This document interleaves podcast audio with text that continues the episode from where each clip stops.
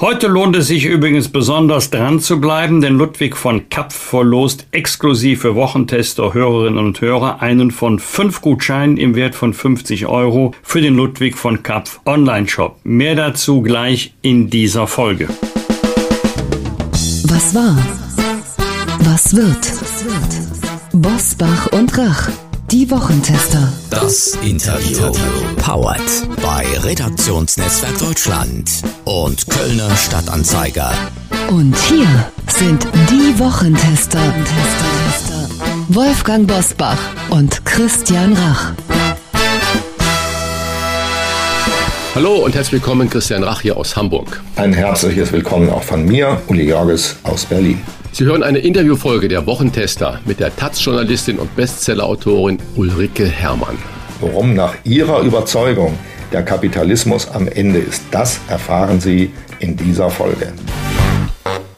Wir bedanken uns bei unserem Werbepartner Emma für die freundliche Unterstützung. Emma steht für Matratzen, Kissen, Topper und Betten für ihren besten Schlaf. Mit der Matratze Emma One Federkern hat Emma den Testsieger der Stiftung Warentest aus Heft 1021 im Angebot. Diese wurde in der Größe 140 mal 200 cm getestet und mit Note 1,8 bewertet. Sie ist produktgleich mit der getesteten Emma Dynamic. Wer häufig unterwegs ist und in Hotels übernachtet, der weiß, wie wichtig erholsamer Schlaf ist, um fit in den Tag zu starten. Und der hat auch oft erlebt, wie schnell ein zu hartes Kissen oder eine schlechte Matratze den guten Schlaf stören können. Das kenne ich natürlich genauso wie du, lieber Wolfgang, denn das richtige Kissen oder eine gute Matratze sind ja unterwegs doch eher Glückssache. Hotelqualität bekommt man leider nicht immer. Umso wichtiger ist für mich zu Hause die besten Produkte für den besten Schlaf zu haben. Unsere Empfehlung, schlafen Sie mit Emma-Produkten doch einmal bis zu 100 Nächte völlig risikofrei Probe. Zum Beispiel auf dem Testsieger Emma One Federkern mit kostenlosem Versand und Abholung und 10 Jahren Garantie auf den Matratzenkern. Die Matratze gibt es für alle gängigen Körper- und Schlaftypen.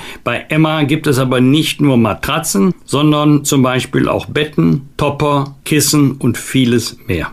Mit dem Code Die Wochentester erhalten Sie 5% Rabatt on top auf alle Angebote unter www.emmamatratze ein Wort www.emmamatratze.de slash die Wochentester. Ich wiederhole nochmal www.emmamatratze.de slash die Wochentester. Der Rabattcode ist in Deutschland, Österreich und in der Schweiz einlösbar. Sichern Sie sich Ihren besten Schlaf mit den Produkten von Emma, risikofrei bis zu 100 Nächte zur Probe. 5% Rabatt on top erhalten Sie unter www.emmamatratze.de slash die Wochentester. Wir wünschen Ihnen jetzt nur noch guten Schlaf.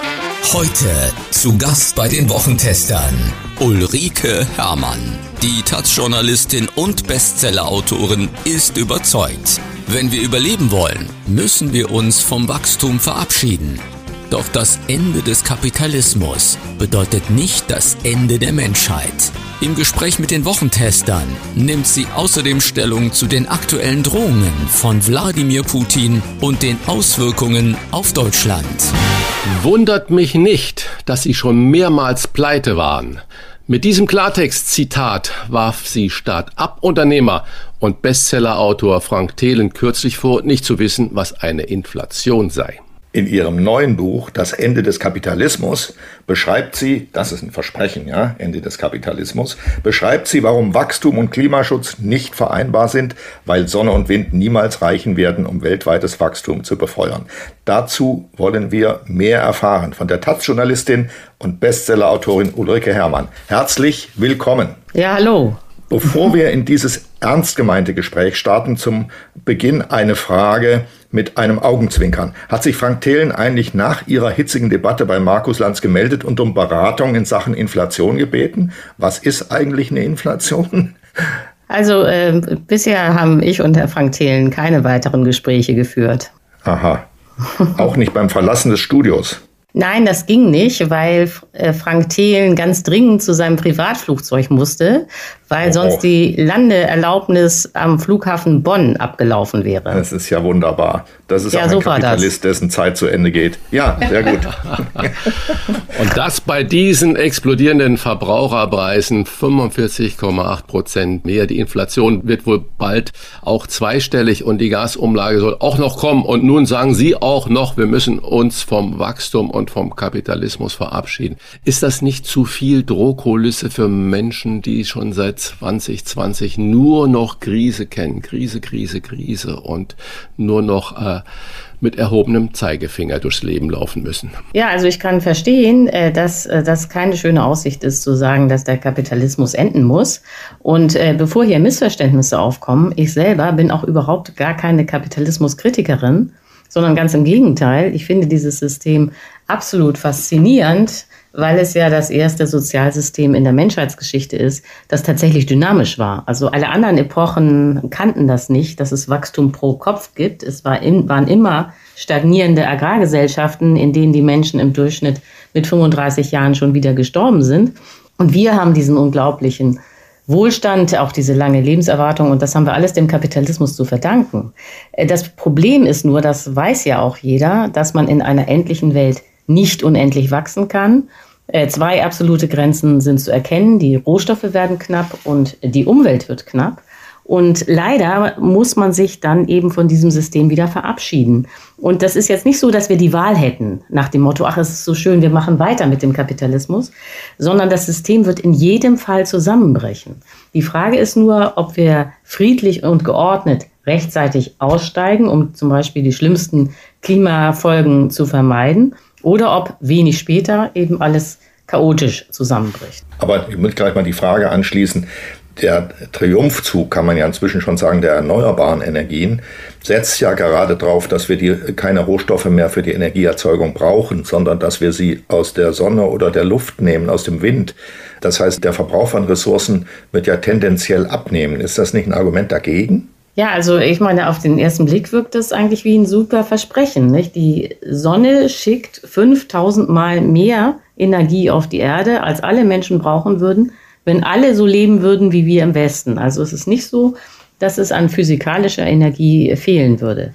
Aber das Problem ist ja, weiß auch jeder, das nutzt uns ja nichts, dass irgendwie die Luft warm ist, äh, weil die Sonne scheint, sondern wir müssen ja diese Energie einfangen. Und dafür gibt es eigentlich nur zwei Möglichkeiten, die auch jeder kennt. Das eine sind die Solarpaneele und das andere sind die Windräder. Und da wird es dann aber schwierig, ähm, äh, gleich an zwei Fronten. Das eine ist, dass äh, es eigentlich sehr aufwendig ist, überhaupt genug Windräder beispielsweise zu bauen. Nur eine Zahl, damit man mal sieht, wie herausfordernd das ganze Projekt ist. Im Augenblick ist es so, dass die Windenergie, das sind die Zahlen für 2021, 4,7 Prozent des deutschen Endenergiebedarfs abdecken. Das ist fast nichts. Also wir müssen noch alles auf Windenergie umstellen. Wir sind nicht am Ende, sondern am Anfang dieses Prozesses. Und das andere Problem ist, äh, weiß auch jeder, der Wind weht nicht immer, die Sonne scheint nicht immer. Das heißt, man muss enorme Mengen an Strom zwischenspeichern, damit man rund um die Uhr die Wirtschaft betreiben kann. Und diese Speichertechnologien sind eben teuer und aufwendig. Das sind im Kern Batterien und perspektivisch äh, grüner Wasserstoff. Und da wird es dann eben kompliziert. So. Und dann, wenn man das genau sich anguckt, ist einfach klar, die Energie wird nicht reichen, um hier ständig grünes Wachstum zu befeuern. Ohne Wachstum kann es aber keinen Kapitalismus geben, weil dieses System Wachstum braucht, um stabil zu sein. Das ist also, wenn man sieht, das Wachstum muss enden, ist das auch das Ende des Kapitalismus. Aber das ist nicht das Ende der Menschheit. Nicht? Die Leute haben ja immer Angst, dass sie dann irgendwie in der Steinzeit landen und wieder Fälle tragen müssen. Also so schlimm wird es dann auch nicht. Die Energiekrise erscheint mir doch zunächst mal oberflächlich betrachtet wie ein Triumph des Kapitalismus, weil sich nämlich die Energiekonzerne die Taschen vollstopfen und der Staat offenbar nicht in der Lage ist, dort wirksam einzugreifen. Jedenfalls, es wird umverteilt, es soll abgeschöpft und dann neu verteilt werden, es wird Kindergeld erhöht und, und, und, und, und. Aber in die Preisbildung einzugreifen, traut sich der Staat nicht. Und äh, beim Benzin war nicht mal das Kartellamt auf der Bühne, um ein bisschen darauf zu achten, was die Konzerne dort treiben. Das ist doch eigentlich eine unglaubliche Sumpfblüte des Kapitalismus, oder? Ja, also es war schon immer ein Missverständnis zu denken, dass äh, Marktwirtschaft und Kapitalismus das gleiche seien. Das ist sozusagen der Grundfehler der FDP. Also die denken ja, man macht Wettbewerb und schon hat man Kapitalismus. Das ist ein völliger Irrtum. Äh, Kapitalismus ist, man investiert in Maschinen, um Waren herzustellen, die man hinterher mit Gewinn verkauft. Und der Wettbewerb war eigentlich nie der Kern des Kapitalismus, sondern ganz im Gegenteil. Das, was Sie jetzt beklagen, nicht, dass es dann Kartelle gibt, äh, das oder auch Fusionen von Großkonzernen, äh, das gab es schon immer. Also äh, eigentlich von Anfang an, äh, in Deutschland ist der Kapitalismus 1870 äh, ungefähr eingetroffen. Und von Anfang an war es so, dass die Firmen sich abgesprochen haben, also Kartelle gebildet haben, um äh, die Preise zu manipulieren. Äh, und das ist, ein, äh, man muss es so zynisch sagen, ein normaler Vorgang im Kapitalismus. Ja, aber dass der Staat auf so eine Weise versagt, Ich kann mich nicht erinnern, das je erlebt zu haben. Aber Christian, jetzt kommst du dran. Gut, ja, ja. Wir sind ja da mitten in der Diskussion schon drin. Und wenn wir jetzt an unseren Wohlstand äh, denken, und das ist ja gerade das, was im Moment der gesamten Bevölkerung extreme Angst macht. Ein Teil unseres Wohlstandes wurde uns ja durch die Pandemie jetzt schon genommen. Äh, viele gingen pleite, man musste äh, Zuschüsse beantragen, zurückzahlen. So. Und nun beschleunigen natürlich noch Inflation und diese Energiekosten den wirtschaftlichen Abstieg. Geschieht nicht jetzt gerade genau das, was Sie eigentlich prognostiziert haben? Äh, nein, überhaupt nicht. Also das, was wir jetzt erleben, ist ein Krieg. Äh, das ist natürlich absolut tragisch, aber dieser Krieg wird mit kapitalistischen Mitteln äh, bewältigt. Ähm, der Staat äh, pumpt Geld in die Wirtschaft, um alle abzusichern. Das äh, ist bei Corona passiert und das wird auch jetzt wieder passieren. Also die Firmen, die dann im Zweifel nicht mehr produzieren können, weil das Gas fehlt, die werden dann ja unterstützt, damit sie überleben. Und auch die Arbeitnehmer, die ähm, dann freigesetzt werden, weil ihre Firmen äh, aus Energiemangel nicht mehr produzieren können, auch die werden dann ja wieder Kurzarbeitergeld bekommen. Was man versucht ist, und das wird auch gelingen, das Wachstum längerfristig zu stabilisieren, indem der Staat Geld in die Wirtschaft pumpt. Und das finde ich auch richtig. Also ich wäre jetzt nicht dafür, ein ungeordnetes Chaos zu produzieren, indem man einfach alle Firmen, die gerade äh, Energiemangel haben, da in die Pleite rutschen zu lassen. Nur es ist eben dann doch der Versuch, das bisherige weiter zu stabilisieren. Und das äh, geht natürlich in Zukunft und auf Dauer nicht mehr, denn wie gesagt, das habe ich ja schon versucht zu erklären, Sowohl die Umwelt wie die Rohstoffe werden knapp und wir brauchen einen geordneten Ausstieg. Aber diesen Ausstieg muss man planen. Dafür braucht man auch politische Mehrheiten. Das muss auch irgendwie jedem klar sein, dass man seine Umwelt nicht ruinieren kann wenn man weiterhin überleben möchte als Menschheit. Aber das ist jetzt sozusagen nicht unbedingt das Gleiche. Ja, die Frage ist, wenn der Staat jetzt anfängt, durchzuregieren, indem er Nachfrage steuert, weil er Geld in den Markt hineinpumpt und die Dienstleistungen dann fördert und die Güter dann fördert, also über die vermehrten Staatsausgaben und die expansive Geldpolitik, ist das dann nicht ein Strohfeuer? Wo soll das denn enden? Nee, das ist kein Strohfeuer, weil ja damit äh, zu rechnen ist, äh, dass der Ukraine-Krieg äh, demnächst zu Ende geht. Übrigens äh, wird Russland diesen Krieg verlieren. Es geht also nur darum, sozusagen die äh, Friktionen, die man während des Ukraine-Kriegs und durch Putin hat, äh, zu überstehen. Also ich glaube jetzt nicht, dass Russland auf Dauer äh, die Pipelines äh, schließen wird, ähm, sondern ich gehe eher davon aus, dass es im Kreml zu einem Machtwechsel kommt und dann die nächste Generation von Politikern, die wieder Milliarden verdienen wollen, auch die äh, Gaszufuhr wieder öffnen.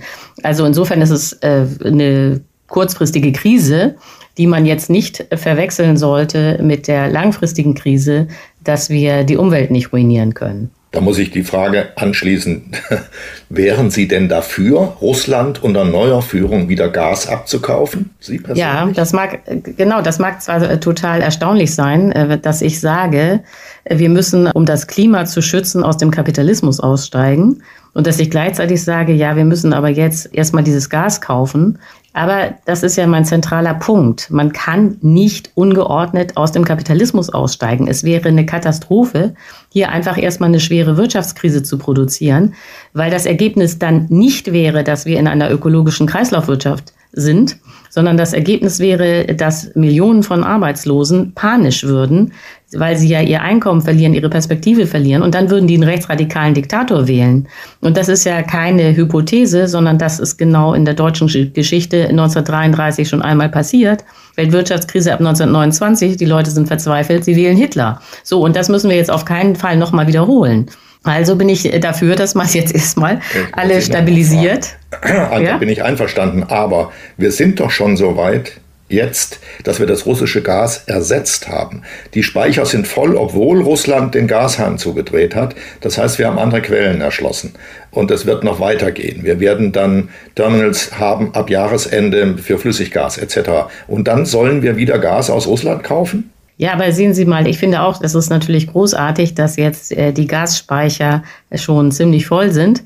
Allerdings war es noch nie so, dass die Gasspeicher dann gereicht hätten, um uns äh, durch den ganzen Winter zu bringen, sondern bisher war es so, man hatte permanent die, den Zustrom des Gases aus Russland.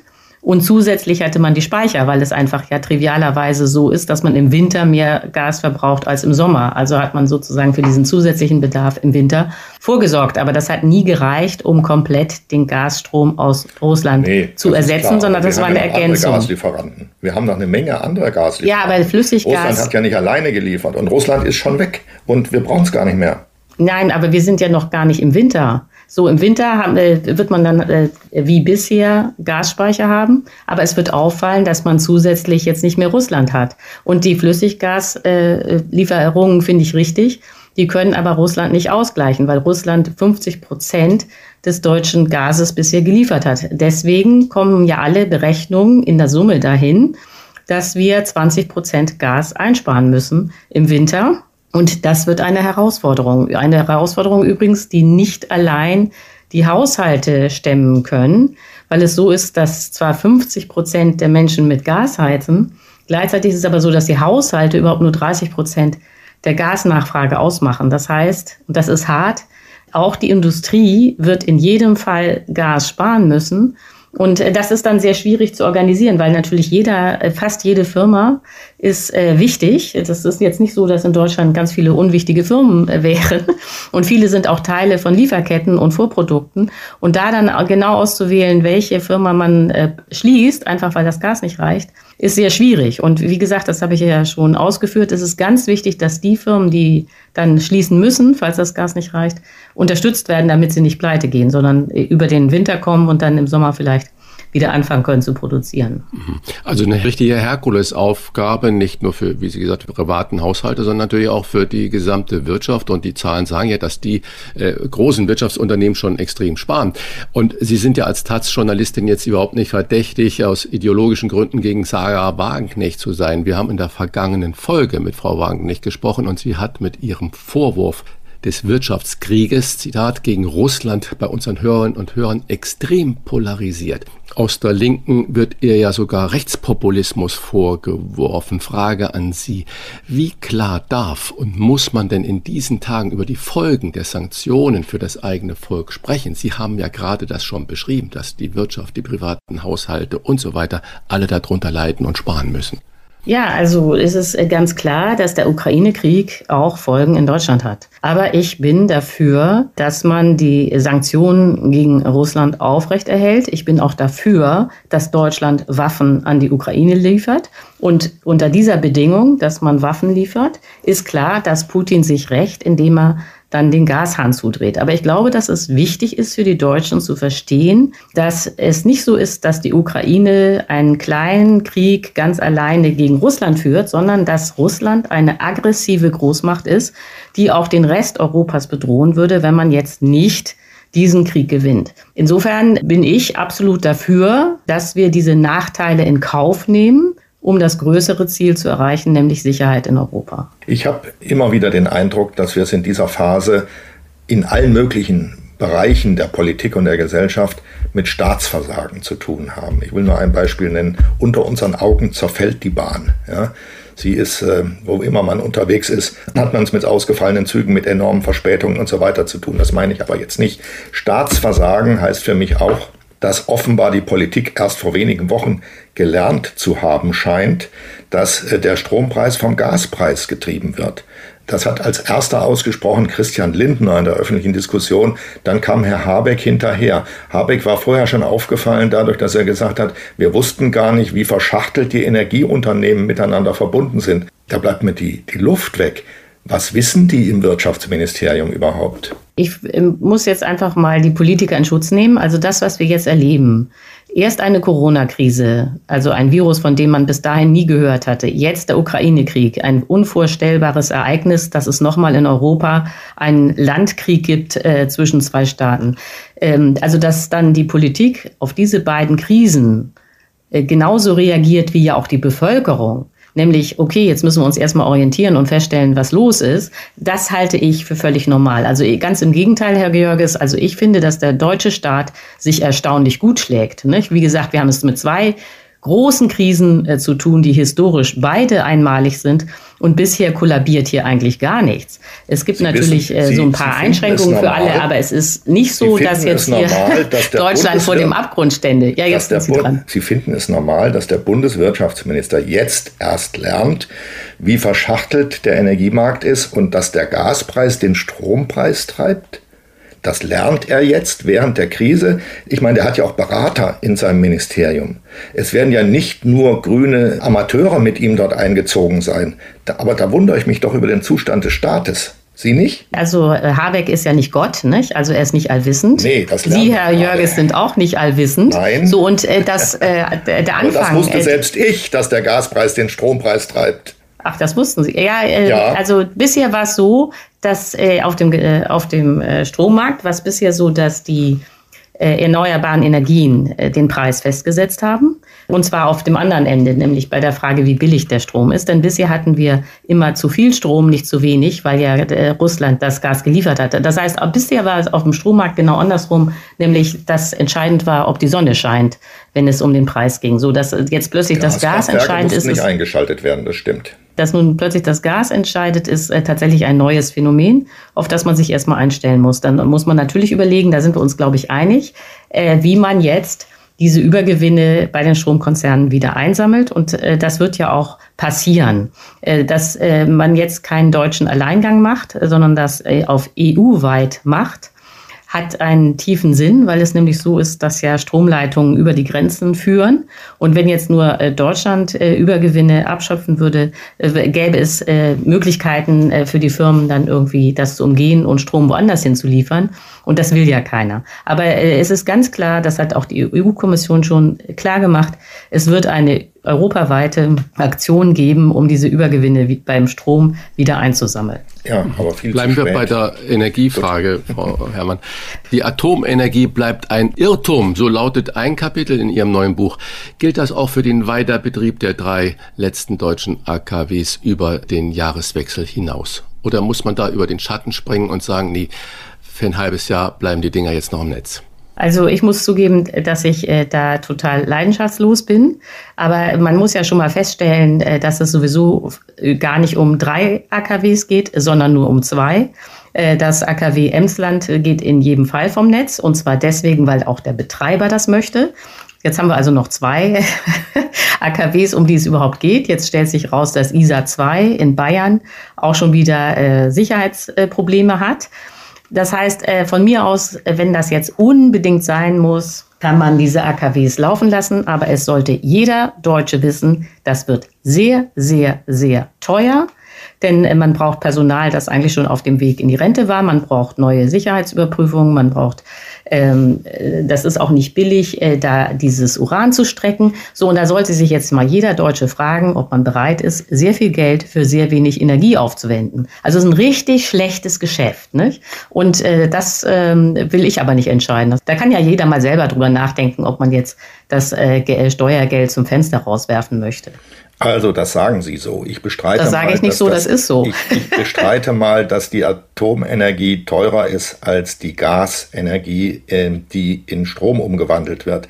Das ist doch der, der Sinn wäre doch überhaupt, den, den Weiterbetrieb so zu begründen, dass man dann die Gaskraftwerke abschaltet, ja, die so teuer ja sind und den, und den doch, den, den, man kann sie ja für die Wärme weiter einsetzen, für die Wärme, aber nicht mehr für die Stromgewinnung, weil man dann den Zusammenhang mit dem Strompreis aufgelöst hat. Also man schaltet die stromerzeugenden Gaskraftwerke ab und erzeugt den verlorenen Strom durch Kohle- und Atomkraftwerke. Aber das widerstrebt natürlich vollkommen den ideologischen Festlegungen der Grünen. Richtig? Ja, aber Herr Jörges, äh, diese äh, Kraft-Wärme-Kopplung funktioniert ja so, dass man äh, erstmal Strom produziert und dann die dabei entstehende Wärme in das Wärmesystem pumpt.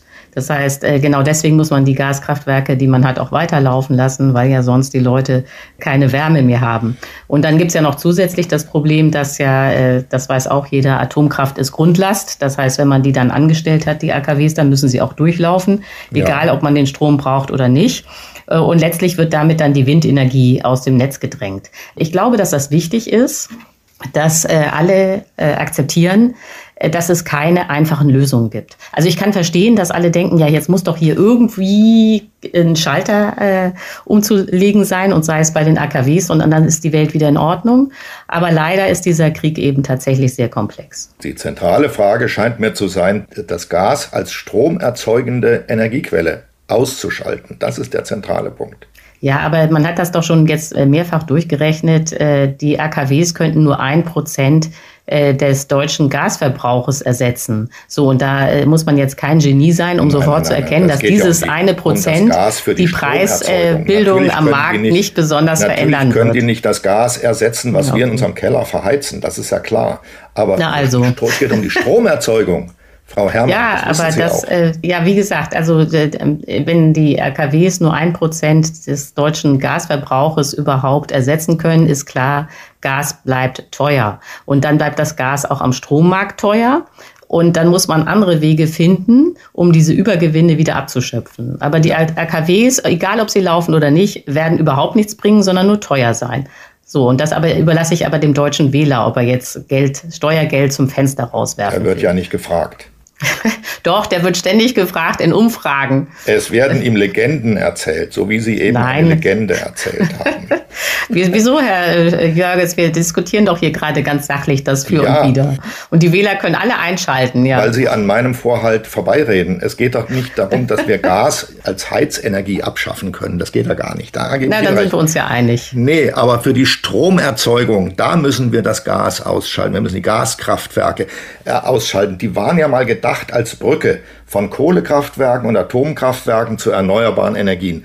Die sollten die Brücke sein. Nun sind sie so teuer, dass sie keine Brücke mehr sind. Und dann müssen wir sie abschaffen und wieder für ein paar Jahre zurückkehren zu Kohle und Atom. Das meine ich. Wenn man jetzt äh, da gleich sagt, okay, Gas weg, äh, jetzt geht's wieder runter zu, äh, wieder zurück zu Kohle und zu Atom, dann gibt's halt zwei Probleme. Das eine ist, dass Kohle noch viel mehr CO2 emittiert als Gas. Äh, das hängt einfach an der chemischen Zusammensetzung dieser fossilen Energieträger zusammen, dass äh, Gas sozusagen Zweifellos. effektiver ist. Zweifellos. Also, und das können wir uns eigentlich gar nicht leisten, äh, noch mehr Treibhausgase in die Umwelt zu pusten.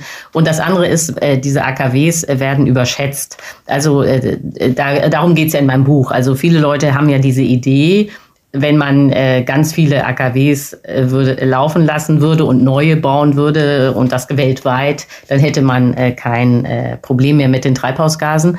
Doch wenn es, wenn man tatsächlich das so machen würde, dass man sagt, okay, wir steigen komplett auf Atomstrom um und ähm, produzieren praktisch die gesamte Energie über Atomkraftwerke, dann würde bei der bestehenden Technik äh, das vorhandene Uran ganze zehn Jahre reichen. Das heißt, es ist völlig klar, dass äh, Atomkraft überhaupt keine Alternative äh, ist, sondern dass wir, wenn wir äh, klimaneutral leben wollen, und das müssen wir, äh, können wir nur auf erneuerbare Energien setzen.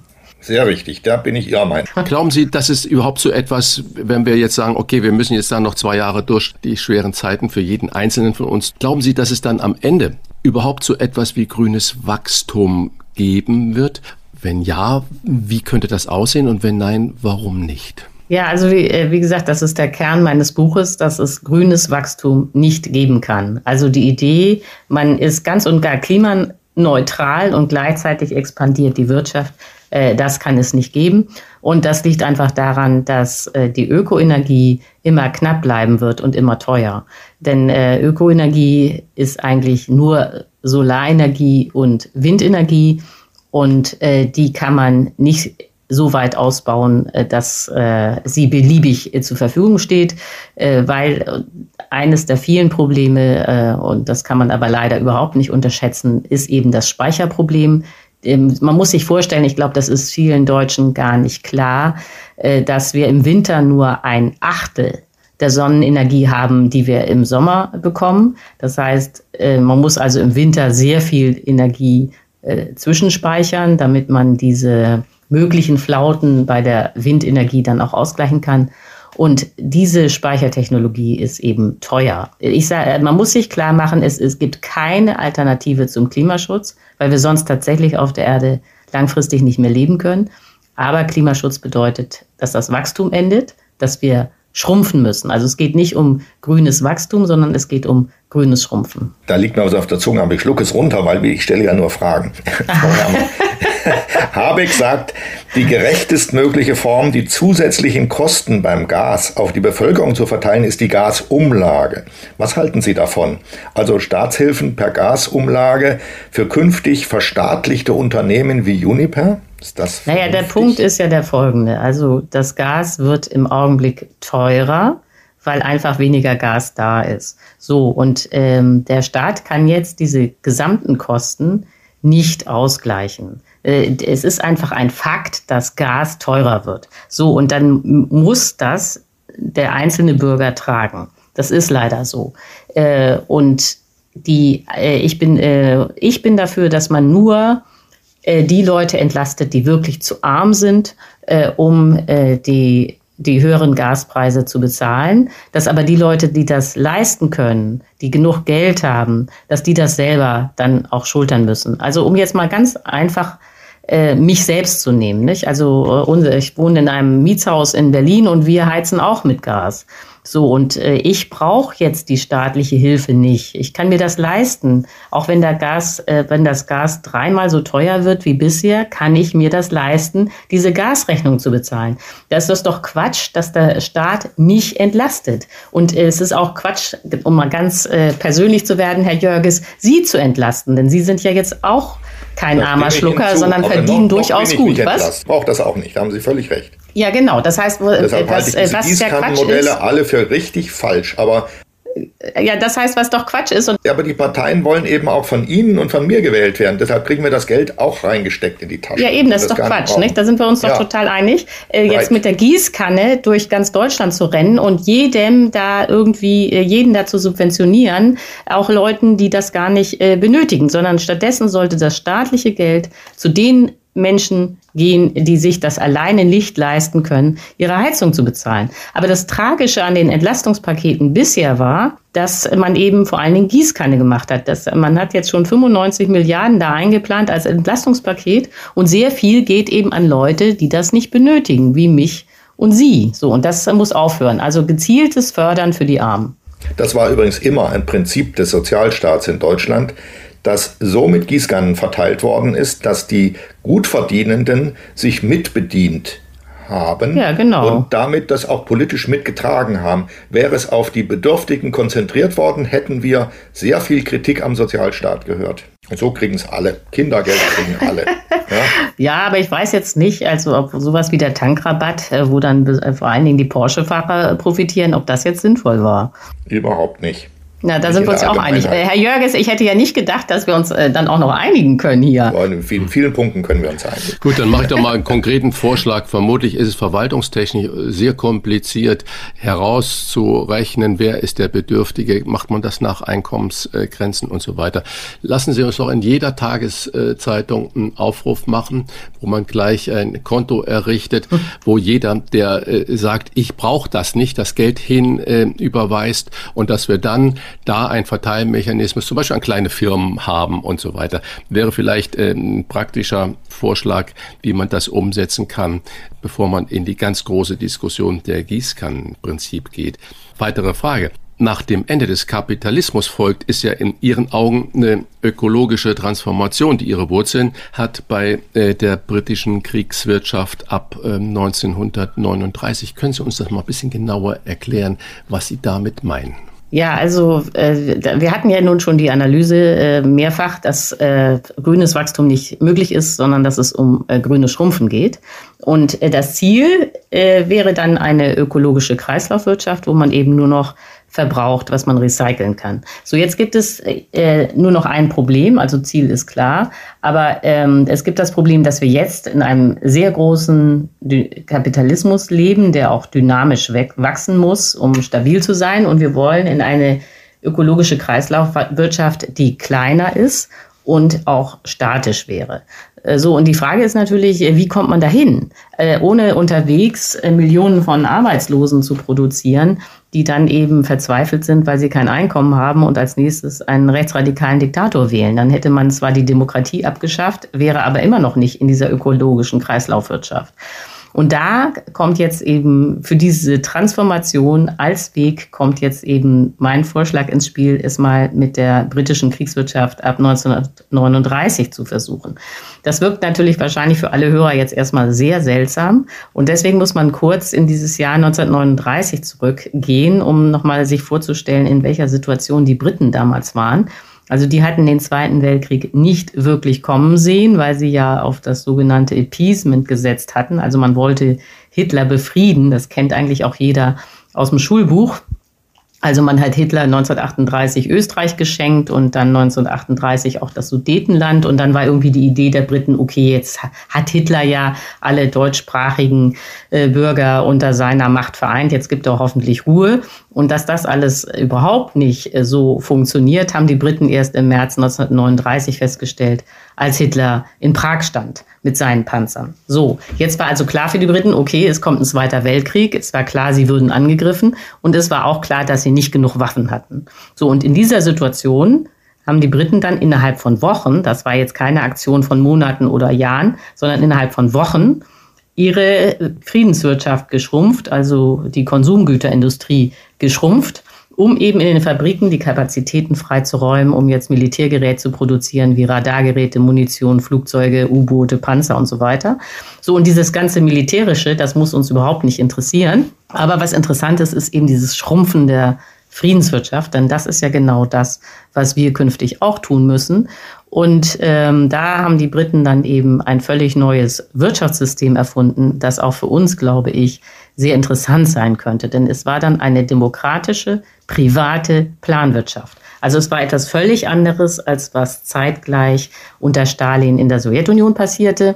Äh, das, äh, diese zentrale Planwirtschaft sowjetischen Typs kennt ja jeder, weil das dann später auch in der DDR eingeführt wurde. Also es wird alles verstaatlicht und der Staat hat eine Riesenplanungsbehörde und die sagt dann in jeder Fabrik bis zur letzten Schraube, was zu tun ist. So war das in Großbritannien überhaupt nicht. Es wurde nichts verstaatlicht. Die Firmen, Läden, Restaurants, alles blieb privat. Aber der Staat hat Vorgaben gemacht, was produziert wird. Wie das dann in den Fabriken genau ablief, äh, war auch egal. Das haben die Manager und die Unternehmer selber bestimmt. Aber sie mussten halt diese Produktionsziele erreichen. So, und dann das Zweite war, dass der Staat diese knappen Konsumgüter, die noch da waren, rationiert hat. Das heißt, jeder bekam das Gleiche. Und der Punkt ist, und das ist sehr interessant, diese Rationierung war in Großbritannien unglaublich populär. Die Briten haben nicht gehungert, aber es war natürlich irgendwie alles knapp. Und es war eine enorme Erleichterung für die Bevölkerung zu wissen, jeder bekommt genau das Gleiche. Denn das ist natürlich der Punkt. Rationierung ist gerecht. Und es entspannt eine Gesellschaft unglaublich zu wissen, dass es gerecht zugeht.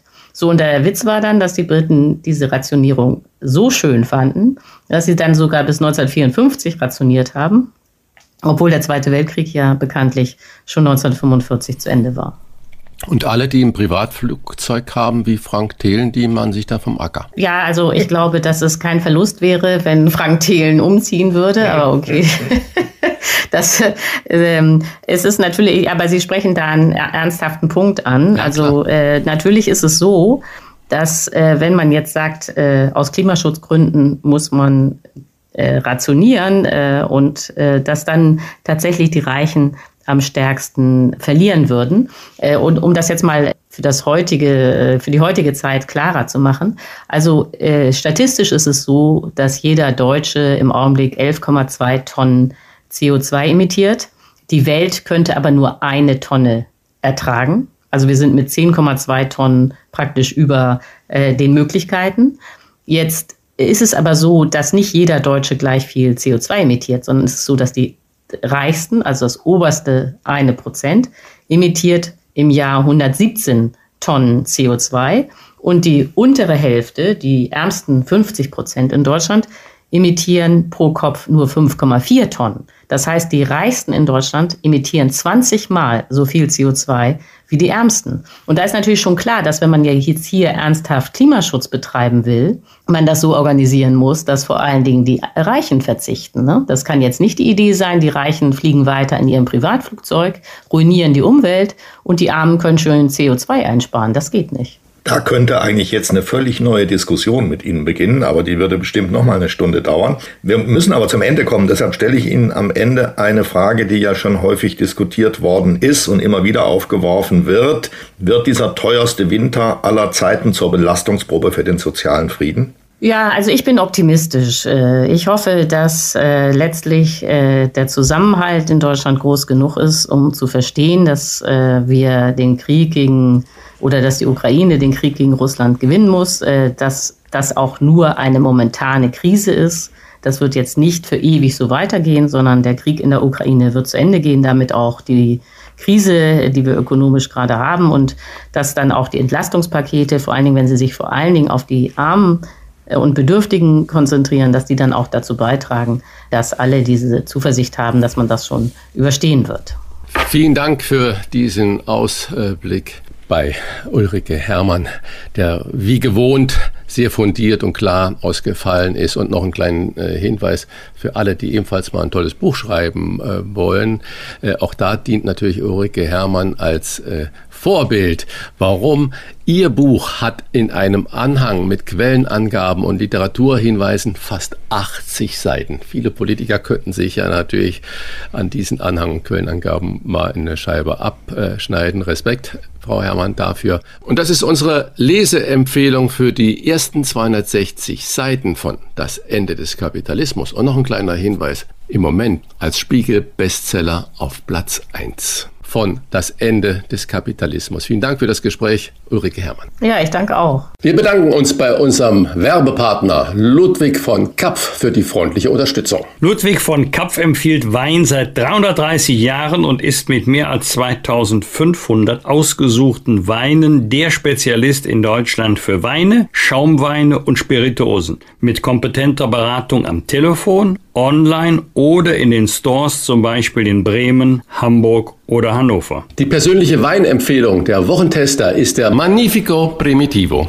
Das ist gerade der Wein. Ich habe ihn gemeinsam mit meiner Frau probiert und kam zu dem Urteil, der schmeckt ja richtig gut. Das ist zwar ein süditalienischer Wein mit richtig fettem Inhalt, aber der Alkohol ist schön eingebunden. Man kann ihn wunderbar auf der Terrasse trinken zu einem herrlichen italienischen Essen oder auch was geschmorten. Mein Tipp, trinken Sie diesen Rotwein nicht zu warm, sondern leicht temperiert, zum Beispiel mit 16 Grad. Ich wäre eher für 17 Grad, aber 16 Grad scheint mir eine gute Empfehlung zu sein. Wolfgang, du hast den Magnifico Primitivo auch getrunken. Dein Urteil? Also nicht nur probiert, wie man das so landläufig tut, einmal auf der Zunge zergehen lassen, sondern er hat mir, das ist wahrscheinlich jetzt kein fachmännischer Ausdruck, wie du ihn benutzen würdest, Christian, er hat mir richtig gut geschmeckt. Für mich verlängert er auch etwas den Sommer, wenn jetzt der Herbst kommt. Und als ehemaliger Supermarktleiter finde ich auch, dass der Wein ein hervorragendes Preis-Leistungs-Verhältnis hat. Eine kleine Herkunftskunde. Der Magnifico Primitivo wird aus edelsten Trauben hergestellt, die im äußersten Südosten Italiens wachsen, am Hacken des italienischen Stiefels. Dort liegt die Halbinsel Salento. Immer noch ein Geheimtipp für guten Wein. Wenn nun auch Sie sagen, diesen Geheimtipp muss ich unbedingt probieren, dann bestellen Sie doch bei Ludwig von Kapf sechs Flaschen des 2021er Magnifico Primitivo zum Preise von nur 39,90 Euro. Sie sparen mit dem Wochentester-Angebot die Hälfte des normalen Preises und erhalten noch ein Zweier-Set passender Gläser von Zwiesel im Wert von 23,90 Euro kostenlos dazu. Bestellen können Sie ganz einfach im Internet auf lvk.de slash Wochentester. LVK kleingeschrieben steht für Ludwig von Kapf. Es ist kein Gutscheincode notwendig. Hier noch einmal die Internetadresse für Ihr Sechserpaket Magnifico Primitivo inklusive Gläsern lvk.de slash Wochentester. Und wir sagen einfach zum Wohle. Bosbach und Rach, die Wochentester.